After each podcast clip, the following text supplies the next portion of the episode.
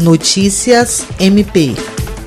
O Ministério Público do Estado do Acre e a Prefeitura Municipal de Sena Madureira assinaram na última segunda-feira um aditivo de prazo ao termo de ajustamento de conduta que visa a construção do aterro sanitário e a implantação das medidas de recomendação do lixão em Sena Madureira.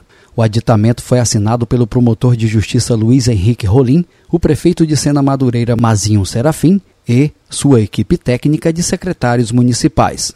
O MPAC, ora compromitente, fiscalizará a execução do presente compromisso, tomando todas as providências cabíveis sempre que necessárias, podendo, para tanto, requisitar informações, laudos e vistorias relacionadas ao cumprimento das obrigações constantes desse compromisso, atuando ex officio ou por provocação de qualquer dos compromissados e outros órgãos públicos e entidades civis, de conselhos ou de qualquer cidadão. Jean Oliveira, para a Agência de Notícias do Ministério Público do Estado do Acre.